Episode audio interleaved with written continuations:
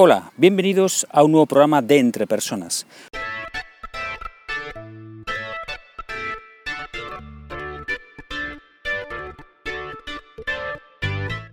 Un podcast donde hablamos sobre todo lo relacionado con las habilidades y competencias en las organizaciones. Mi nombre es Raúl García y podéis encontrarme en la web www.entrepersonas.com. Hoy es día 4 de septiembre de 2016 y este es el programa número 39 de Entre Personas. Bueno, este primer programa, primer programa de la temporada, he querido darle cierta nota de frescor y, naturalidad y bueno, pues lo grabo, lo grabo al aire libre. Eh, por eso a lo mejor podéis escuchar alguna turbulencia del viento y, y otra serie de cuestiones que pueden estar sonando por aquí. Este primer programa de la temporada lo voy a dedicar a algo que, en lo que he invertido mucho tiempo durante estos meses de verano, durante junio, julio y agosto, que es preparar la media maratón de Valladolid del día 25 de septiembre. Así que lo que voy a hacer va a ser comentar las cosas que he aprendido preparando esta media maratón de Valladolid, relacionándolas con el desarrollo de competencias.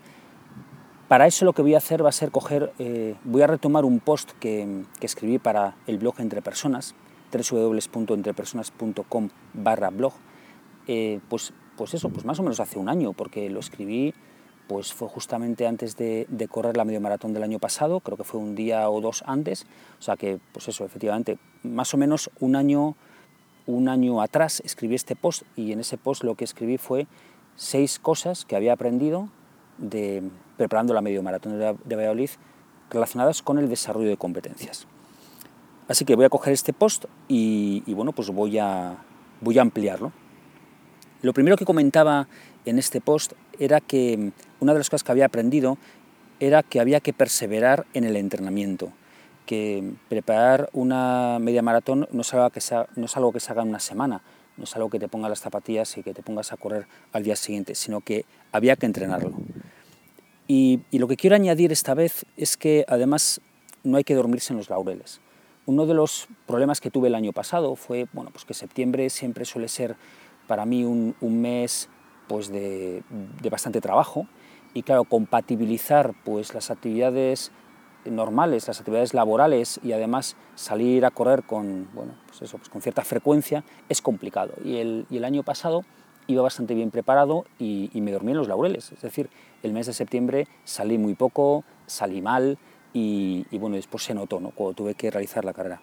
Esto tiene que ver eh, con el desarrollo de competencias, porque al final cuando queremos desarrollar competencias también tenemos que tener en cuenta que hay que practicar y entrenar hasta el final y de manera continuada. Si quiero mejorar mi creatividad, por ejemplo, pues claro, no es algo que diga, bueno, pues esta semana me voy a poner a hacer ejercicios de creatividad. Y una vez que ha terminado la semana, decimos, bueno, pues ya está hecho. Evidentemente no, sino que hay que perseverar y hay que continuar. Lo segundo que me di cuenta el año pasado era que había que marcarse objetivos realistas, pero también ambiciosos. El año pasado también me equivoqué en este aspecto. Me puse un objetivo de dos horas, de, que, iba a realizar la media maratón en dos horas. Al final el tiempo fue de dos horas y 15, y 15 minutos. El error que cometí fue que el no medir, el no medir correctamente el, tiempo mm, que yo, bueno, en los entrenamientos, eso fue una de las cuestiones que, que, no tuve en cuenta. Sí que tuve en cuenta, porque llevaba un, un smartwatch que, que medía la, pues, la tasa cardíaca y demás, bueno, pues la tasa cardíaca la medía, pero para marcarse un objetivo de tiempo, claro, yo tenía que haber medido el tiempo, tenía que haber medido el ritmo. Y es una cosa que sí que he hecho este año. Este año, mm, bueno, pues he tenido muy en cuenta en medir los ritmos de carrera, para analizar realmente cuál puede ser mi objetivo realista, cuál puede ser mi ritmo de carrera y de esta manera, pues, de esta, bueno, pues eh, calcular cuál, cuál va a ser el tiempo que le voy a dedicar a realizar la media maratón cuando nos proponemos desarrollarnos en una competencia, también tenemos que marcarnos un objetivo realista y ambicioso. Y para eso también tenemos que medir adecuadamente cuál es el nivel de esa competencia actual y cómo va progresando. Si, por ejemplo, una, por ejemplo, una de las competencias que quiero, que quiero desarrollar es, eh, son mis habilidades de negociación, bueno, pues tendré que ir evaluando cómo actúo en las negociaciones que voy llevando a cabo y, después con respecto a estas mediciones, pues plantearme objetivos realistas y ambiciosos.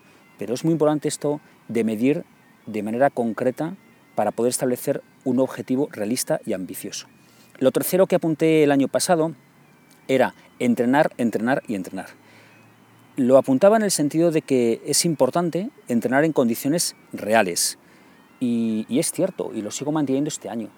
Es por eso en los programas de entrenamiento, en el programa de entrenamiento que yo he estado siguiendo, pues hay ciertos días en los cuales haces tiradas largas. Em, por ejemplo, ayer, ayer mm, fue día de tirada larga y, yo corrí casi 23 kilómetros em, y la media maratón son 21. ¿no? Pero, pero ¿cuál es el objetivo de esto? Pues es ir notando esas sensaciones que, tienes en, que puedes tener en la carrera y de esta manera anticiparte a ellas, ¿no? tanto a nivel psicológico como a nivel físico, ¿no? vas notando ciertas cuestiones y claro, y, bueno, por ejemplo, yo sé que para mí lo complicado empieza a partir del kilómetro 13, 14, esos kilómetros para mí suelen ser difíciles y eso pues lo he descubierto gracias a esas tiradas largas que estoy realizando de vez en cuando. ¿no?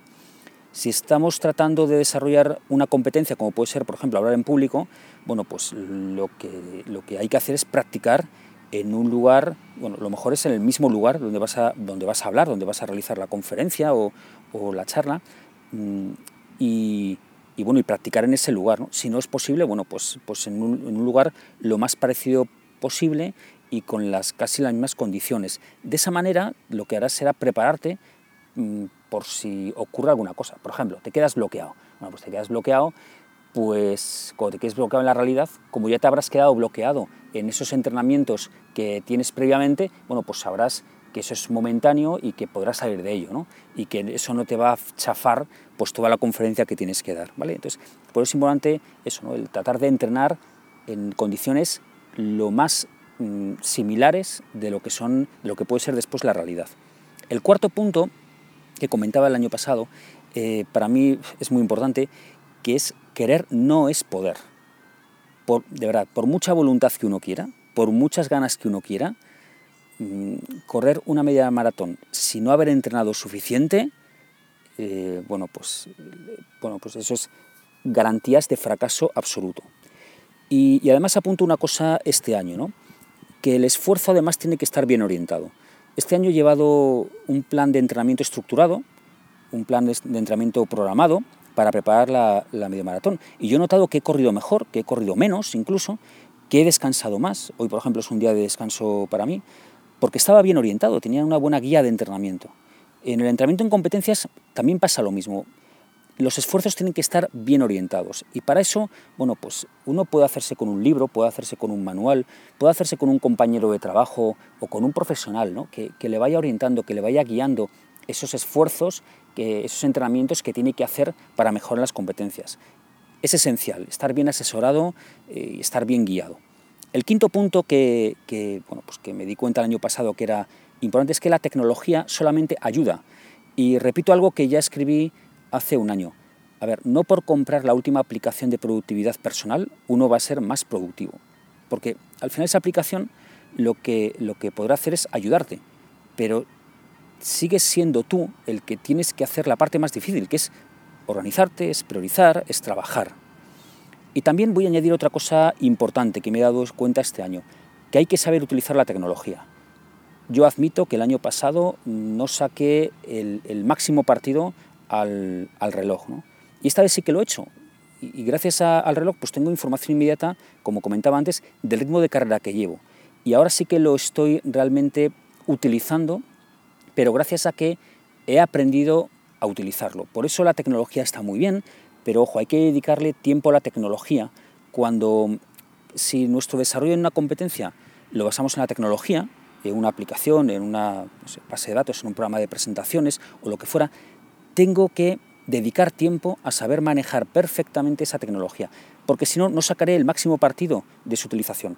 Y eso evidentemente redundará en el desempeño de esa competencia. Por último, eh, el sexto punto que comentaba hace un año era que no todos los días son iguales, y evidentemente eh, no lo son. El año pasado, otra de las cosas que me pasaron fue que justamente me acatarré un par de días antes de la, de la, media, maratón y la verdad es que hay que cuidarse. Es cierto que, bueno, pues probablemente podamos tener un mal día en, algún momento y que no nos salgan las cosas lo mejor que podemos. Bien, pero que, nuestro desempeño en una competencia mm, no sea bajo por algo que podamos evitar. ¿Qué quiero decir con esto? Por ejemplo, el estado físico de cada uno de nosotros es fundamental, pero me refiero al desempeño en el puesto de trabajo. Es fundamental. Es fundamental lo que comemos, es fundamental lo que bebemos, es fundamental lo que descansamos, lo que dormimos, nuestros hábitos, todo esto es fundamental. Cuidarnos en todos esos aspectos en la salud es básico para podernos desempeñar de manera adecuada, por mucho entrenamiento, por mucha preparación, por mucha tecnología, pero como yo no esté suficientemente descansado, no tenga pues, el grado de salud necesario para hacer bien las cosas, etcétera, me va a dar igual. Así que hay que cuidarse. Resumiendo, cuando quieres desarrollarte en una competencia, al igual que cuando entrenas para una media maratón, tienes que tener en cuenta, entre otros muchos aspectos, los siguientes. 1. Entrenar la competencia hasta el final y de manera continuada, no dormirte en los laureles. 2. Medir adecuadamente el nivel de la competencia para poder establecer objetivos realistas y ambiciosos. 3. Entrenar y practicar en situaciones lo más parecidas posibles a la realidad para saber hacer frente mejor a situaciones que se te pueden dar en la realidad. Cuarto punto, tener una buena guía para desarrollarte en esa competencia. Un libro, un manual, un profesional, un asesor, un compañero, quien sea. Pero así tus esfuerzos estarán bien orientados. El quinto, eh, cuidar otros, perdón, este es el sexto, cuidar otros aspectos que tienen que ver mucho también con eh, todo el tema de la, pues del, del, desempeño, ¿no? que es la salud eh, que tiene que ver con la alimentación, que tiene que ver con el descanso, etc. Y el quinto punto, que no me lo quería saltar, era precisamente el de, a ver que lo tengo aquí, sí, el de saber utilizar las tecnologías de manera adecuada. ¿no? Cuando una competencia se basa en, pues eso, pues en, tecnología, en una aplicación, en software, en, en todo ese tipo de cuestiones, también dedicar tiempo a aprender a utilizarlo para sacar el máximo partido. Bueno, pues vamos ahora por el ejercicio práctico de este programa que siempre incluyo. El ejercicio es el siguiente. Analiza qué hábitos de tu vida deberían ser más saludables y establece el cómo. Puede ser el descanso, puede ser la alimentación, puede ser la comida. Bueno, seguro que verás rápidamente beneficios en tu desempeño laboral y también, por supuesto, personal. Bueno, no voy a, bueno, voy a terminar aquí porque tampoco quiero alargar más este, este primer programa del curso escolar. Simplemente quiero recordaros que bueno, seguiremos con la pregunta del mes. Ya sabéis que es esa pregunta que lanzo cada mes esperando vuestras respuestas, vuestras opiniones, vuestros comentarios. ¿Vale? Pero bueno, os quiero invitar a que me enviéis aquellas preguntas que se os ocurran para, bueno, pues para esta sección, ¿no? para, para esta parte que es la pregunta del mes. Por alguna pregunta que os ocurra que puede ser interesante que los demás oyentes pues la respondan, ¿vale? Con sus opiniones, sus experiencias, etc. Ya sabéis que podéis conectar conmigo, pues bien por email, raúl.garcía.entrepersonas.com, que ya sabéis que siempre respondo, pero no inmediatamente, porque el email no es un chat, y también podéis dejar comentarios y opiniones sobre este audio en la página web www.entrepersonas.com barra blog. Puedes contactar por Twitter, arroba entre personas uno con número y mi usuario de Twitter es arroba ragarcía y también, por supuesto, estamos en LinkedIn. Espero sinceramente que este programa te haya sido de ayuda y no olvides que las empresas son las personas que trabajan en ellas y que tú eres el máximo responsable de tu desarrollo personal y profesional. Saludos.